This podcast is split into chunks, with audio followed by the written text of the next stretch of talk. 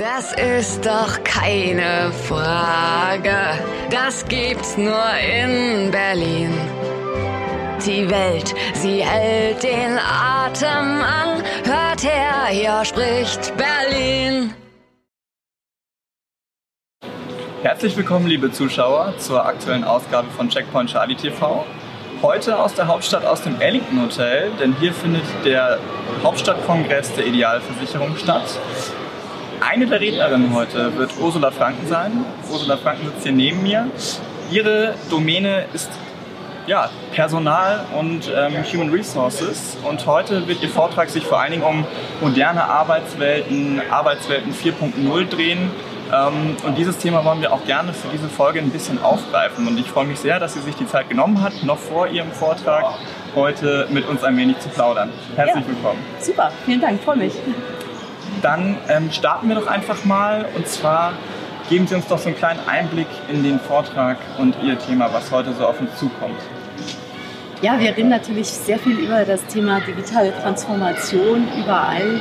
Und äh, was wir eben feststellen, dass die digitale Transformation natürlich einen technischen Teil hat, aber wir sagen, äh, der Erfolg der digitalen Revolution oder Transformation liegt eigentlich im Wesentlichen in der Umgestaltung der Arbeit und damit eben der Kultur.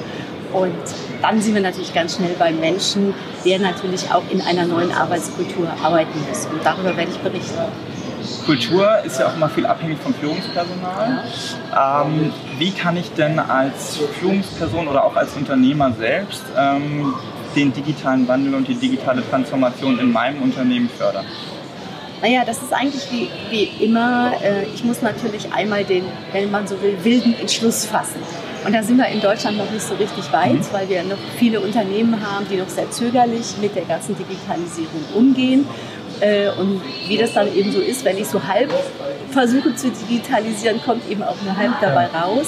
Und viele haben noch gar nicht wirklich auf dem Schirm, dass es auch eine Kulturrevolution ist. Also mhm. dass es nicht nur ist Investition in Bits und Bytes, mhm. sondern ich muss in Menschen investieren. Wir sagen eben deswegen immer, People Management ist das Wichtigste daran. Äh, und auch da braucht es natürlich Investitionen. Also ich muss nicht nur eine vernetzte Technologie haben, sondern ich muss auch Menschen vernetzen. Und da muss ich natürlich als Unternehmer mit gutem Beispiel vorangehen und eben auch selber vielleicht einen anderen Arbeits- und Führungsstil pflegen. Sie haben es gerade gesagt, mit gutem Beispiel vorangehen. Ähm aber es ist ja nun mal oft so, dass Unternehmer heutzutage nicht aus der Generation stammen, die mit digitalen Arbeitsweisen aufgewachsen sind, sondern sich dort nach und nach reinfuchsen müssen, teilweise auch noch vielleicht Nachholbedarf haben. Wie kann ich denn als Unternehmer, der aus dieser nicht digital aufgewachsenen Generation kommt, eigentlich auch meine jungen Mitarbeiter dann, äh, wie kann ich denen begegnen, wenn die solche Methoden schon längst gewöhnt sind?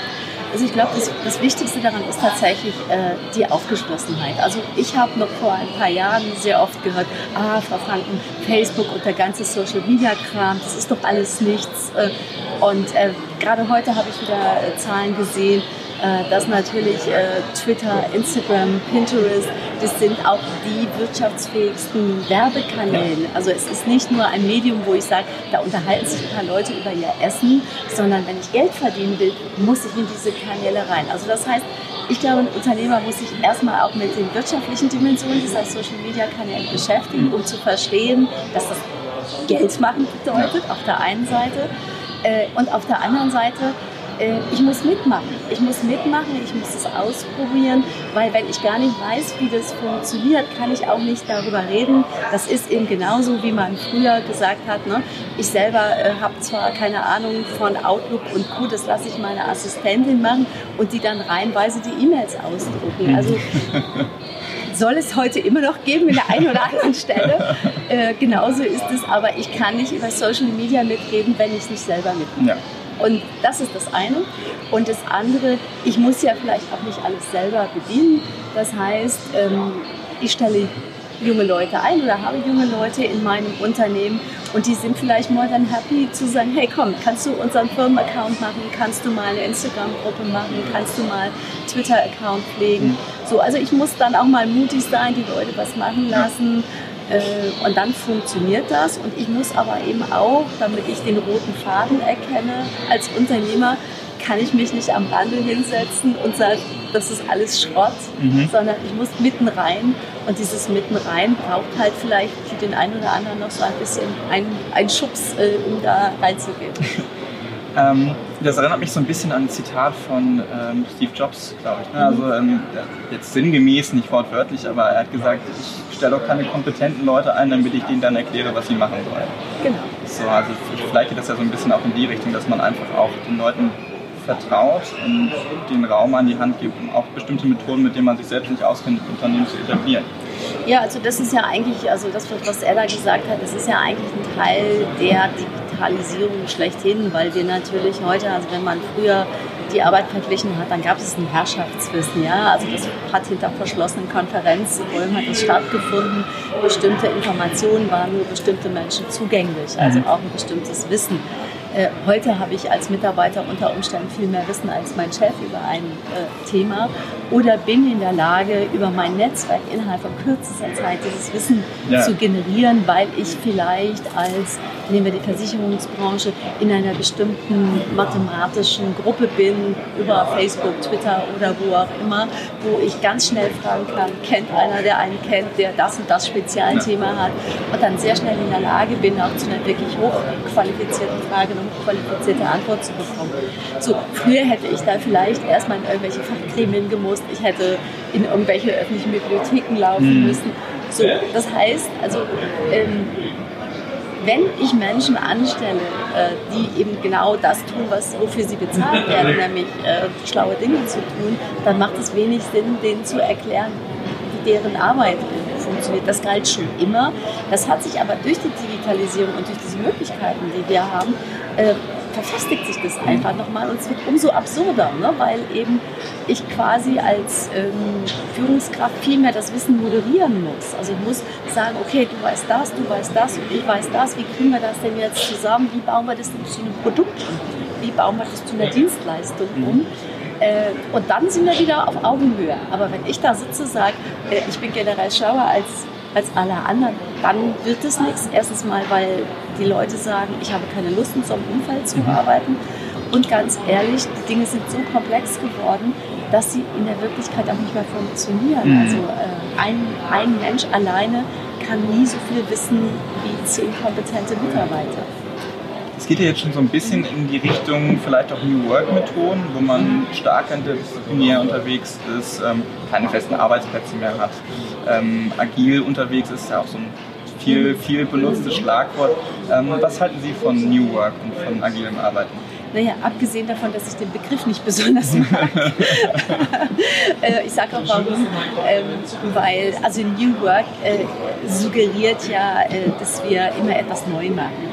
Äh, ich glaube, dass vieles, auch wenn, man, wenn wir, in, wir arbeiten ja auch in, Digitalunternehmen, auch in jungen Unternehmen, ähm, vieles von dem, wo wir reden, das gab es schon sehr, gibt es schon sehr lange. Also Moderation, Coaching, Facilitation, das ist alles nicht neu. Es ist auch nicht neu, dass wir über Selbstorganisation reden. Es ist auch nicht neu, dass wir darüber reden, dass Teamarbeit sind. Also das sind eigentlich alles Dinge, die äh, quasi immer schon gehen. Ich glaube, wir müssen sie nur konsequenter durchspielen. Also wir müssen wirklich die Leute selbst organisiert arbeiten. Wir müssen die Organisationen so umbauen, dass Teams auch Entscheidungen treffen können und nicht nur vorarbeiten können. Wir müssen die Leute ausbilden, weil nicht jeder, der sagt, ich will, kann auch. Also und wir erleben natürlich auch, dass viele Mitarbeiter natürlich gerne eine Meinung haben. Aber wenn ich dann sage, okay, hier hast du ein Budget von 100.000 und du musst hinterher unterschreiben und wenn es schief geht, bist auch du verantwortlich, dann gibt es natürlich auch viele Mitarbeiter, die sagen, so habe ich mir das jetzt gerade nicht vorgestellt. Und, ah, also auch da müssen wir noch, noch auf beiden Seiten lernen. Äh, und insofern glaube ich, dass viele Ansätze da total gut und richtig sind. Wir müssen natürlich, wir müssen Wände einreißen, wir müssen äh, Luft schaffen in den Organisationen, wir müssen dafür sorgen, dass äh, auch junge Leute sagen, hey, hier ist irgendwie cool, hier sitzt auch irgendwie, ne? hier fühle ich mich wohl, hier habe ich auch Lust, acht Stunden zu arbeiten oder was wir ja auch sehen, dass viele Leute ja gar nicht mehr ins Büro kommen wollen. Und wenn sie ins Büro kommen, dann muss es ja irgendeinen Grund dafür geben, ne? weil ich kann mit meinem Laptop kann ich auch hier sitzen. Und warum gehe ich ins Büro? Weil da coole Leute sind, weil da Leute sind, die vielleicht die ähnlichen Interessen haben wie ich, also auch fachlich gesehen, mit denen ich mich austauschen kann, äh, und dass ich vielleicht irgendwie sage, ich bin Teil einer, einer Gemeinschaft. Ne? Wir mhm. arbeiten an etwas, was für uns alle gemeinsam äh, Sinn macht, was eben dann heute ja häufig mit dem Begriff Purpose ähm, beschrieben wird. Und das müssen Unternehmen herstellen. Also allein die Tatsache, dass ich irgendwo hingehen kann, 7,4 Stunden und dafür Geld bekomme, das ist für viele heute kein Anreiz mehr. Mhm. Äh, und in einer Zeit, wo wir Vollbeschäftigung haben, schon gar nicht. Ähm, nun, so kleine Unternehmen, die es schon eine ganze Weile gibt, also wir reden jetzt mal nicht von Startups, die jetzt ein paar Jahre erst am Markt sind, sondern vielleicht von Unternehmen, die schon 20, 30 Jahre dabei sind und von einem Unternehmen auch hauptsächlich getragen werden. Wie können denn die dort ansetzen? Weil das ist ja gar nicht so einfach, aus seinen gewohnten Strukturen auszubrechen, wenn man eigentlich schon seit 20, 30 Jahren das Gleiche macht. Naja, eigentlich haben die, kleinen und mittelständischen Unternehmen bessere Voraussetzungen für New Work weil sie eben klein sind, weil sie oft gar nicht so viele Hierarchieebenen haben und weil sie in der Regel gar nicht so viele Ressourcen haben. Also das heißt, wenn doch das, das Mindset verändert wird, und man sagt, wir geben den Leuten mehr Verantwortung, also wir lassen die auch mehr machen, kann es eigentlich in kleinen mittelständischen Unternehmen schneller und viel besser funktionieren. Und wir haben eben auch Kunden, die das sehr, sehr toll praktizieren, äh, wo ganze Teams Projekte abwickeln, wo auch wirklich, äh, ich sag mal, die Geschäftsführung auch quasi auch finanzielle Entscheidungen in die Teams legen, die sich dann berichten lassen. Und da ist ein Wort eben sehr, sehr wichtig, Vertrauen. Und mhm. das ist eben das, wo wir in der Vergangenheit nicht ganz so stark unterwegs gewesen sind. Also wir haben sehr stark auf Kontrolle gesetzt, wir haben sehr viele Sicherheitssysteme eingesetzt. Äh, und das ist eben etwas, was natürlich auch auf der Geschwindigkeit heute nicht mehr funktioniert. Wir können nicht immer drei Wochen warten, bis wieder irgendwo dann jemand zusammenkommt, der uns dann ein Go gibt. Also wir müssen schneller werden. Ähm, und insofern müssen wir eben auch sagen, wir müssen auch das Risiko, vielleicht mal eine falsche Entscheidung getroffen zu haben, das müssen wir kaufen. Äh, dafür erhöhen wir aber die Geschwindigkeit vielleicht um das Dreifache. Und insofern ist es vielleicht auch ein Abwägungsprozess. Also insofern nochmal KMU, kleine mittelständische Unternehmen, da glaube ich, ist es im Wesentlichen eine Frage der Kultur. Strukturell bringen sie die besten Voraussetzungen für neues Arbeiten oder für zukunftsorientiertes Arbeiten mit, weil es auch viele digitale Anwendungen gibt, äh, die man auch als mittelständisches Unternehmen adaptieren mhm. kann, äh, die die Mitarbeiter vielleicht sowieso nutzen ähm, und äh, vielleicht auch manche Hürde, also wenn Sie sehen, welche, wie viele Vorgaben Sie in einem Konzern haben, die haben Sie in mittelständischen Unternehmen noch nie gehabt. Deswegen brauchen Sie die auch nicht abbauen. Also von daher würde ich sagen, Mittelständler ran an Digitalisierung. Ja, okay. Was sind aus Ihrer Sicht, Sie haben ja nun noch lange Erfahrung, ähm, so die schlimmsten Fehler, die man in so einem Transformationsprozess, wenn man ihn denn machen will, eigentlich machen kann? Ähm, ja, Fehler Nummer eins ähm, wäre aus meiner Sicht die Digitalisierung als ein reines Softwareprojekt äh, zu betrachten, also ein reines Technologieprojekt. Ähm, Fehler Nummer zwei wäre ähm, Top-Down-Projekte zu machen, nach dem Motto, äh, Vorstand hat beschlossen und jetzt wird es sozusagen von mhm. unten nach oben, äh, von oben nach unten durchgerollt. Das ist sicherlich ein, ein Fehler. Äh, und dann eben tatsächlich zu glauben, dass einen, einen, eine äh, Kultur auf Knopfdruck verändert werden kann. Also eine Kultur braucht eben tatsächlich auch Kulturarbeit. Und da gibt es sehr viele Facetten, sehr viele Schrauben, an denen wir drehen müssen. Da ist ein ganz, ganz wichtiger Teil Führungskräfte, weil wenn Führungskräfte quasi das nicht vorleben, nicht selber Role Model sind, wenn sie nicht selber auch die Strukturen ändern, äh, dann werden Mitarbeiter weder nachziehen noch ihre Potenziale entwickeln. Äh, und insofern, also was ist der dahinterliegende Fehler? Wäre eben zu sagen, wir machen mal so einen Kick-Off-Workshop, da laden wir mal einer ein und mhm. sagen, wir sind jetzt digital, ja. äh, sondern das sind in der Regel äh, mehrjährige Prozesse, wo man dann wirklich sich auf eine Veränderungsreise begeben muss und diese Veränderungsreise muss eben tatsächlich alle mitnehmen und das bedeutet eben auch alle in gleichem Maße wertschätzen, egal ob jetzt Digital Native oder Digital Immigrant oder wie man das auch immer nennen mag. Da müssen alle zusammenkommen, da wird ein Schuh daraus. Äh, aber es ist ein, ein komplexes Unterfangen und das braucht auch komplexe Antworten. dann vielleicht ähm, so ein kleiner Zukunftsausblick, so in, in, den kommenden Jahren. Was sind da aus Ihrer Sicht die wichtigsten Trends und Entwicklungen ähm, in der Personalbereich gerade unter Digitalisierungsgesichtspunkten, die Sie kommen sehen? Ja, also wir äh, werden auf jeden Fall ähm, auch die Personalarbeit, die fast noch gar nicht digitalisiert ist, dort wird wesentlich mehr digitalisiert werden müssen. Mhm. Also wenn wir mal so den klassischen Bewerbungsprozess sehen, also ich kenne noch viele Unternehmen, die tatsächlich in die Bewerbungsunterlagen händisch von einer Abteilung in die andere schicken und dann werden die unterzeichnet. Also diesen ganzen Prozess, den kann man komplett digitalisieren. Mhm. Man kann bei der Auswahl, also mit künstlicher Intelligenz sicherlich, äh, da passiert gerade sehr viel. Ähm, dort wird sicherlich auch vieles passieren. Also das heißt, KI uns dabei unterstützt, gute Personalentscheidungen zu machen.